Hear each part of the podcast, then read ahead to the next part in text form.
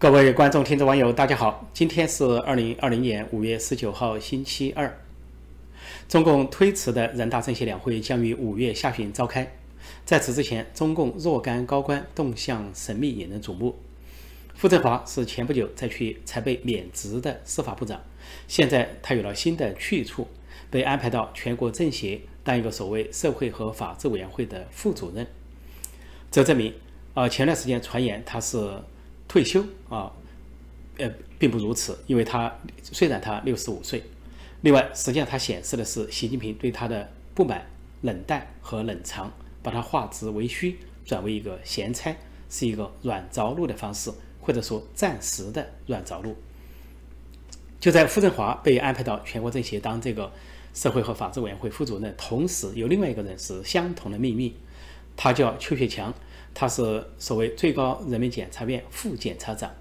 他呢在昨天的人大和政协两个会上，人大宣布免去他的这个副检察长的职务，而政协却宣布他被安排为啊所谓社会和法制委员会副主任，跟傅政华同列。也就是说，邱雪强、邱学强是跟傅政华同样的命运。那么看上去，这个所谓的社会和法制委员会可以无限的容纳啊副主任。都是把那种解除了实权而化实权为虚权、被冷藏、被这个边缘化、排斥排挤的人都放到这个委员会。实际上，有趣的是，这个全国政协里面的社会和法制委员会的主任叫孟雪龙，而孟雪龙呢，以前是团派人物，是胡锦涛赏识的人物。他先后担任过北京市长、山西省长，但都由由于出事故而被解职。另外，孟雪龙呢是。王岐山的连晋是国家副主席，王岐山的连晋都是中共元老姚依林的女婿。这个孟雪龙呢不受习近平待见，习近平非常不喜欢他，因为这个孟雪龙不仅是团派人物，是胡锦涛的啊这个部下。最重要的是，孟雪龙呢主张是兼听则明，偏听则暗。他这个在政协的时候也主张是参政议政，呃，畅所欲言。说这是习近平不喜欢他的第二个原因。再一个，前不久，习近平和习家军通过网信办，甚至查封了这个身为全国政协社会和法制委员会主任的孟雪龙的这个微信群，因为他有三十多个人的一个微信群，在里边呢，呃，比较大胆的敢言，说习近平干脆就封杀了他的微信群。所以看上去啊，习近平不喜欢的人都扫地到啊这个委员会来说，这个社会和法制委员会就成了一个呃。看点好像是反西人士、反西阵营的一个集中地。在中国，大家都知道，全国人大被称为橡皮图章，而全国政协被称为花瓶，就说两个都是摆设，都是聋子耳朵摆设，两个耳朵。只不过呢，这个全国政协更为虚职，因为全国人大呢还假装啊什么立法了，或者是啊审议法律了，或者是。啊，解除一些法律和任免一些职务，但全国政协就纯粹是花瓶，假装说有民主党派来参政议政，啊，实际上就是做一个样子。不要说这个，呃，傅政华和邱学强还有孟学龙这些被冷藏、被赋闲，就连政协主席汪洋都不能幸免。汪洋本来是中共内部少数几个能人之一，可能在最近的中共高层中，就只有汪洋和。王岐山属于能人，都是懂经济、懂外交，但是偏偏呢，习近平就对汪洋非常的妒忌，非常的忌讳。在十九大激烈的权力斗争中，各派权力斗争，汪洋属于团派，属于胡锦涛的这个喜欢的人物。他论年龄、论资格、论政绩，他都该入场了。但是呢，他在十八大入场遭到了。政治老人的阻扰，一个是江泽民，一个是李鹏，前总书记和前总理，说他和另一个团派人物啊李元朝是思想太开明，啊太解放，是自由派，因此呢不保险，政治上不安全，在十八大被两个政治老人封杀，那么十九大，呃李元朝被封杀，失去了国家副主席职位，啊还没有到退休年龄就被强令退休，啊靠边站。那么汪洋呢是进入了常委会，但是呢，由于习近平对他的猜忌、嫉妒和记恨、忌讳，因此就被安排了一个虚职。尽管是排名党和国家领导人第四位，是政治局常委兼全国政协主席，但是实际上手中没有实权。他拥有的两个才干，经济和外交这两个才干都无从发挥。说现在的中国就像是这个比喻成，如果是呃梁山伯的话，《水浒》里面的梁山伯就相当于习近平，就相对心胸狭隘，相当于当时的王伦。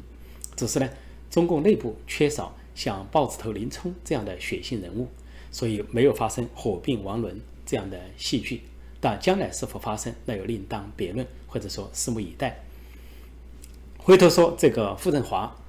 傅政华呃调了这个职务是否就安全也不一定，因为傅政华实际上是跟王立军的案、孙立军的案特别相关。呃，作为公安部副部长孙立军，呃是坐镇武汉，那么他突然在四月十九号被宣布落马。那么我当时说他不是，要么是涉入政变，要么就是涉入泄密，重大的泄密，而泄密的可能性很大。而就在他被这个查处的当天，这个傅政华的命运就发生了变化。当天，傅政华的司法部党组副书记的位置就被拿掉。又过了几天，他的司法部长被拿掉。再过了，到了五月上旬，他的第三个职务就是中央全国依法治国委员会委员兼办公室副主任被拿掉。而傅政华的三个职位都被拿掉，而取代他的人都是同一个人，叫唐义军，是习家军人物。从辽宁省长突然过来接管了傅政华的所有职务，所以傅政华呢就被现在扫到了这个全国政协。我说傅政华不一定安全，那是因为，呃，习近平采取的一个动作就是对他不喜欢的人，呃，扫到人大或者政协当一个虚职。那么有人就属于软着陆，但有人扫到这些虚职之后，之后若干时间之后又受到了查处。那么软着陆的包括。呃，前国家主席的儿子刘源，他在之前是上将，是呃解放军四总部的后勤总后勤部的政委，可以说位高权重。那么在习近平第一个任期内呢，他曾经帮助习近平在军中反腐，啊，拿下了前军委副主席徐才厚和郭伯雄，可以说功不可没。还有总后勤部的副部长这个谷俊山也是他这个开刀拿下的。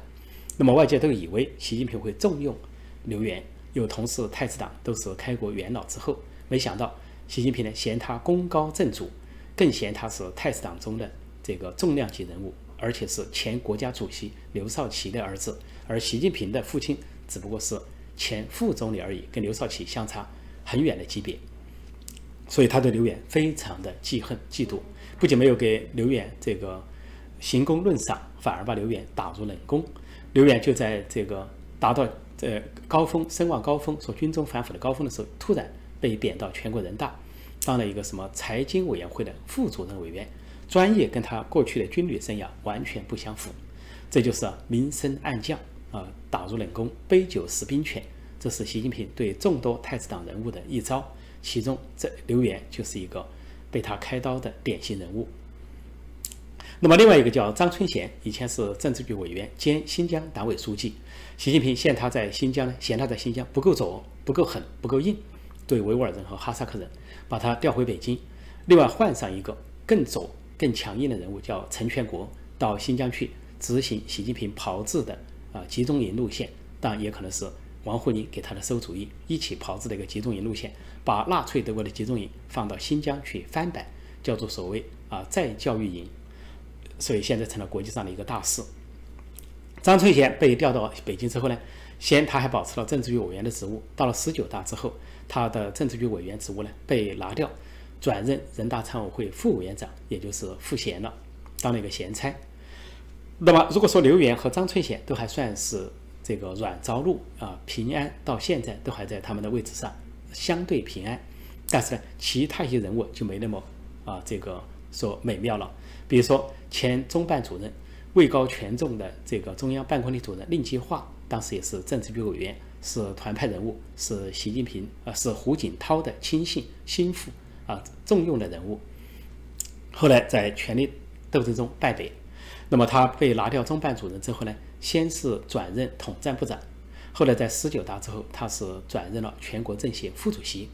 以为到此为止，其实后来大家看到他被。这个习近平和习家军追杀，然后是后来判了无期徒刑。他的弟弟呢写机密文件叛逃，就是令完成叛逃到美国。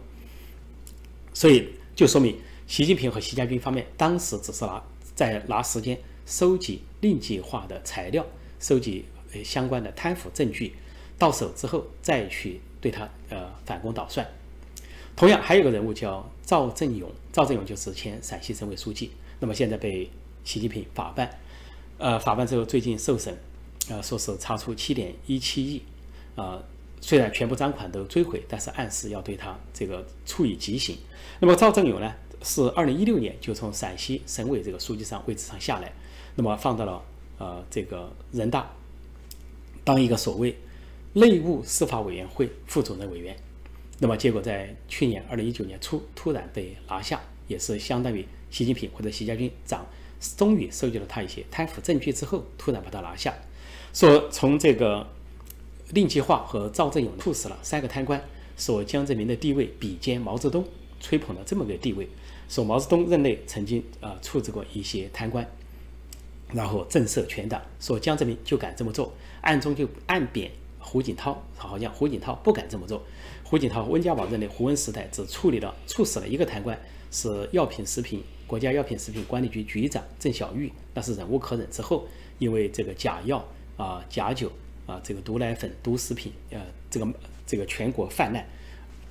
夺走了很多人命，所以当时的呃胡锦涛、温家宝是为了平民愤，这个对郑小玉呢，就是破例的判处了死刑。至于说江泽民时代处死的三个人，我已经介绍过，那都是为了杀人灭口。当时处死呃这个广西自治区主席陈克杰，是为了帮李鹏家族杀人灭口，因为陈克杰供出他曾经向李鹏夫人朱琳行贿六颗名贵的呃大钻石，所以他就死了。那么安徽省委的副书记呃副省长这个王怀忠被处死，那是因为他供出他向江泽民的妹妹江泽慧。行贿四百五十万人民币，因而杀人灭口。为了江家族杀人灭口，他死了。还有呢，江西省的副省长胡长清，啊，谁叫他在被关押期间大肆抱怨现行制度，说要是中国是民主制度，受到监督，他就不至于走上腐败之路。而正因为现在是中国这个制度让他走上了腐败之路，说制度性的腐败，他是这个悔不莫及，所以这个江泽民也要杀死他。这。所以江泽民任内处死三个贪官，都是为了杀人灭口，根本谈不上有什么历史地位。而他保下的是江家族、李家族，呃，江泽民家族是吞吃、包吃中国的电讯行业，而李家族、李鹏家族包吃中国的电力行业。而江泽民有个名言叫做“闷声发大财”，恰恰是江泽民时代中国进入了最腐败的年代，处死了三个贪官，可以说是成全了千万个贪官，尤其成全了。中共最高层的贪腐家族，现在的清洗媒体或者是清洗网站在炒作要把赵正勇处死，呃，除了这有两层含义，一层含义就是要震慑反西势力，尤其是直接震慑中纪委书记赵乐际；另一层含义在暗示，现在似乎是习江联手，习江又同盟，在习近平面临孤立的情况下，啊，这个团派还有政治老人中的主流派，还有太子党红二代的主流派。对习近平都这个呃团团包围的情况下，习近平为了突围，是否又跟江派的这个残余相结合？说到两会前中共多名高官的动向，还值得一提，一个人叫王志明，以前的中联办主任，呃，那么今年一月份突然被习近平炒鱿鱼，然后调任啊北京当一个所谓党史和文献研究院的副院长，那么他这个这两天突然露面。呃，主持一个这个研究院的一个会议，这个会议说有一百五十人出席，结果人们大吃一惊，发现这个王志明就事隔几个月突然出院之后，满头白发，而且呢，这个更加秃顶了，然后更加消瘦，戴了个口罩在主持会议，跟当时当在香港当中联办主任的情景呢，可以说是判若两人。那个时候还显得比较年轻，实际上他六十三岁，也不是那么老。那么有些媒体在说，王志民被习近平从中联办主任上拿下，是因为说他呃这个对香港的情况呢，大抗战的情况是误报军情，呃还有说他跟是香港的达官贵人交往而不顾香港的民众，这完全是大错特错。习近平之所以要把中联办呃主任王志民换掉，后来把港澳办主任张晓明换掉，完全是因为嫌他们还不够左，不够强硬。因为换上去的是更狠、更左的一批人物，比如说取代这个王志民的中联办主任是罗慧宁，刚从山西省委书记上退下来，本来是退休年龄六十五岁了，结果突然被派到香港出任中联办主任。他一出任之后，推出了一系列的极左的路线，甚至在香港的立法院上演了一出文革闹剧、夺权闹剧，把这个通过这个呃建制派，就是亲共的建制派和这个警方的合作，把民主派议员阻挡在拖出会场外，阻挡在会场外，强行的让建制派、亲共派抢得所谓啊什么法制委员会或者相关的什么主席位置，上演文革闹剧。而在一些镜头中显示。这个罗慧宁到了香港之后，摆出一副中央大员的姿态，直接干政，啊，他们在一起举杯相庆，啊，这个林郑月娥显得是一副谦卑，啊，听取教诲、聆听的样子，低头聆听的样子，而罗慧宁显得是个中央大员、钦差大臣来了，发号施令、高高在上的样子。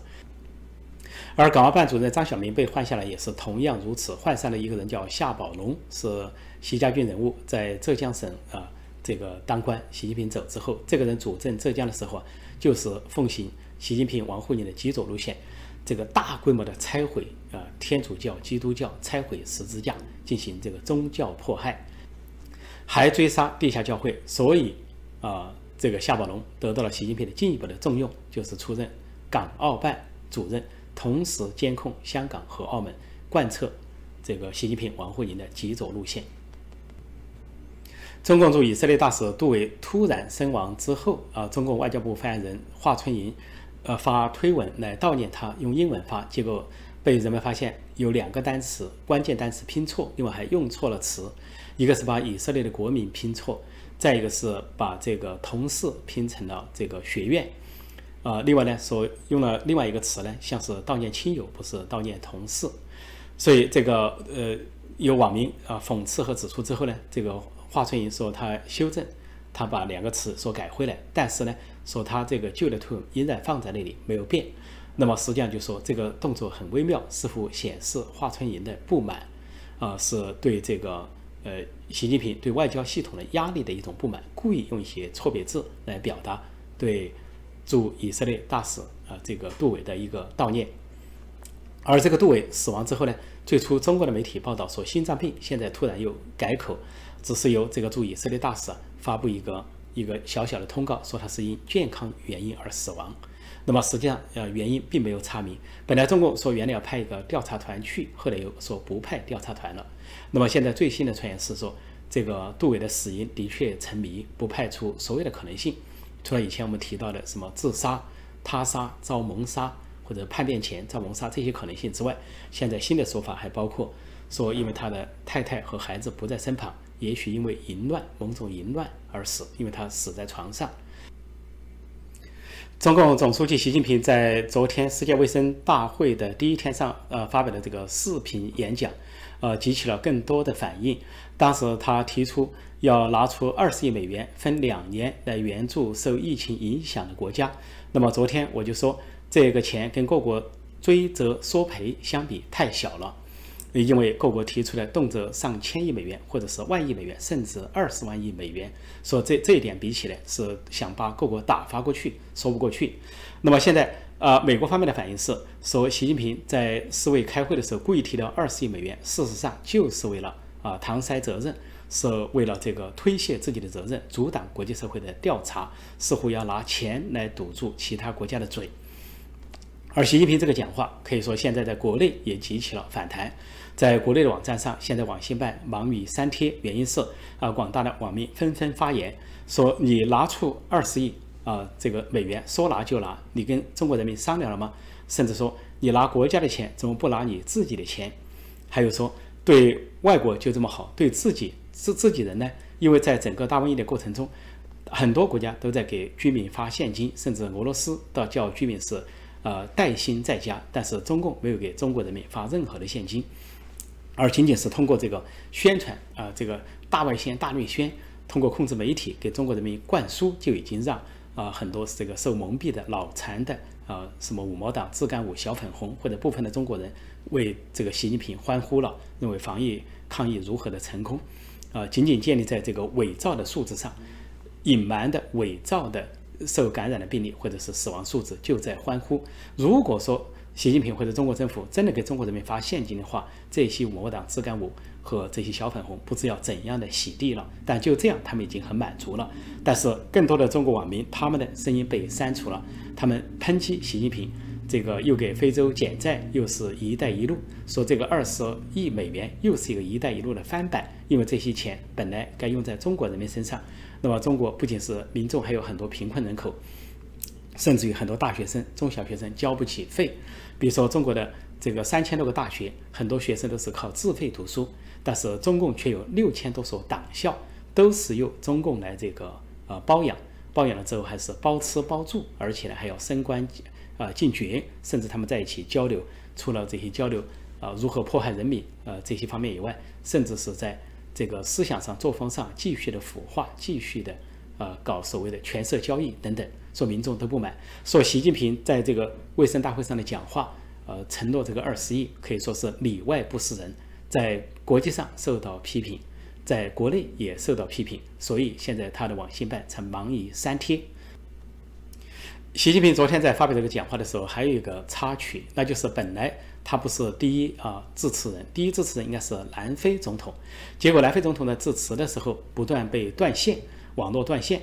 呃，尤其是提到台湾的时候，呃，南非是加入了这一百二十个国家要求调查的这个行列，所以受到中共和世卫组织的不满。应该说，世卫方面在技术上可能动了手脚，因为以前有国家提到台湾。的时候就会出现莫名其妙的断线，网络断线。所以由于这个南非总统讲话被网络断线，反而就让习近平成了第一个致辞的人。这都说明共产党跟世卫组织的勾结。呃中共的国内媒体上，更多的媒体和网站对俄罗斯加入一百二十二国，要求对大瘟疫的来源进行调查感到诧异，感到说意外，感到说不解。啊，这种声音到处都是，以为俄罗斯先天性的会跟中共站在一起。这反而证明了前段时间啊我说过的一段话和一个判断，就是中共伪造普京的话。呃，四月份习近平跟普京通了一次电话，五月份又通了一次电话，这两次都先后把普京没讲的一句话在中国的媒体上编造出来，用中文硬塞在普京的嘴里。四月份编造的那句话是说，说普京对一些人试图在病毒源头上抹黑中国的做法表示不可接受。我当时就说这是编造。五月份他们又编造一句话，说普京说俄方始终跟中方站在一起，一些国家试图在病毒来源上啊这个要呃呃抹黑中国，或者是向中国泼泼污水，说是这个俄罗斯不接受等等，类似这个话大意如此。我说他是编造的，现在进一步证明这两个谎话穿帮，就中共一直在造假新闻、编假新闻，甚至连外国元首的话都可以自己随便乱编。所以，中共的这个媒体啊，这个网民中才出现了所谓的意外，其实根本不意外。现在俄罗斯成了疫情深重影响的第二大国家，呃，除了中共的数据之外，啊，公布最严重的数字是美国啊，感染病例和确诊病例和死亡人数，第二就是俄罗斯。所以，俄罗斯的这种愤怒可想而知。而且，普京已经誓言他要追击真凶，而且在俄罗斯国内，呃，总理和两个部长都已经被隔离，足见他这个疫情的深重。说到造假，习近平和中共又穿帮了。就他们在武汉搞所谓的千万人呃全面的检测，结果财新网就报道，说是这个初步用一种血清样本的这个方式检测，发现武汉市民中有百分之五到六都呈阳性，也就是说推算武汉的人口是一千一百万，那乘个百分之五或者百分之六，那轻易就是五十多万或者六十多万。所以这个财新网的报道就被啊搜狐和其他门户网站引用，说在武汉至少有五十万人被这个确诊是这个呃新型冠状的这个有病毒，但是中共所公布的全国才八万多人，所以何其荒唐之至！这个信息很快被删除，也属于信息快闪。其实就在疫情最深重的时候，在湖北武汉最深重的啊一月、二月、三月份的时候啊，当时的这个腾讯网站就两次以信息快闪的方式。报告了不同的信息，跟中国官方发布的不同数字，他所报告的当时的确诊病例和死亡数字都是中共官方所发布的五十多倍，甚至更高。所以当时腾讯呢，呃，不仅信息快闪的方式很快被删除，而且呢，腾讯遭到了报复，就腾讯的一个网络的呃杂志或者网络这个呃媒体啊，被强行的呃强制的关闭。再加上前几天啊，中共的国防科技大学位于湖南长沙的国防科技大学不小心泄露了一个数字，说感染病例是六十四万。这些所有东西加在一起，就逐渐习近平当局对中国的瘟疫这种隐瞒达到了什么程度？第七十三届世界卫生大会昨天和今天在举行，啊，这个世卫在谭德赛和中共的操纵下，一是排除台湾，二是呃这个捧高习近平，让习近平在开幕式上致辞，再一个就是对其他啊国家领导人发言做手脚啊断线。呃，但是美国做出了强势的反应。美国国务卿强烈的谴责世界卫生组织排斥台湾的做法。美国、欧盟和众多的国家都支持台湾与会，啊，至少以观察员的身份与会，但是遭到世卫和中共的这个排斥。我说，中共肯定是付了巨大的金钱，进行了重大的受贿腐败行为，才让很多国家啊这些会员国来一起阻扰台湾。而蓬佩奥不仅在谴责了啊世卫和中共。而且高调的祝贺蔡英文呃当选连任，呃，明天五月二十号就是蔡英文宣誓就任他的第二任第二个任期的总统。那么这是历史上，呃，这是对四十多年的历史上，呃，美国的国务卿首次高调的祝贺蔡英文当选连任。这可以说意味着美台关系历史性的提升，不排除将来的其他巨变的发生，那就是呃美台关系可能走向建交，而美中关系走向断交。这种可能性都不能排除。说到台湾，我还必须纠正昨天我的一个口误。我说台湾的确诊病例是四百五十人，死亡七人。其实确诊病例我还说大了，它的确诊病例是四百四十人，死亡七人，可以说是世界上做的最好的防疫抗疫国家。而眼下的台湾又保持了连续十二天的零确诊。台湾的卫福部长陈时中被。台湾上下齐赞，可以说是台湾的民主英雄。他被亲切地称为“阿中部长”。另外，美国总统川普可以说发出了最后通牒，对世界卫生组织，尤其对总干事谭德赛发出了最后通牒，说如果你在三十天内还不改革，也就是说改改变以中国为中心，改变高捧中共的做法，改变损害美国和其他国家利益的做法的话，那美国。不仅是暂时冻结资金，将永久性的冻结，而且美国会退出世界卫生组织。一旦美国退出世界卫生组织，可以想象，美国肯定会立即成立新的世界啊卫生组织或者相应的机构，那么一定会首批就把台湾纳入进来，整个世界将发生一个重大的一个演变，新冷战之后的重大演变。另外，在经济上，对现在的世界卫生组织也是个重大的打击，因为美国出资是占这个组织的四分之一，是出资最多的国家。像在二零一八年到二零一九年，美国就出了九亿美元。如果美国抽出这些资金的话，尽管有中共在那里去撑住，不见得撑得了多久多久。而且，美国退出世界卫生组织的话，更多的国家可能会陆续的退出世界卫生组织，而这个组织将遭受毁灭性的一击。那么最后恐怕只剩下习近平跟谭德赛这两个书记在里面玩二人转。想象这个习近平总书记和谭德赛书记啊跳二人转，或者是扭秧歌，可能是敲起锣鼓跳起舞，大唱社会主义好，说社会主义好，社会主义好，帝国主义夹着尾巴逃跑了。好，我今天就暂时讲到这里，谢谢大家收看收听，再见。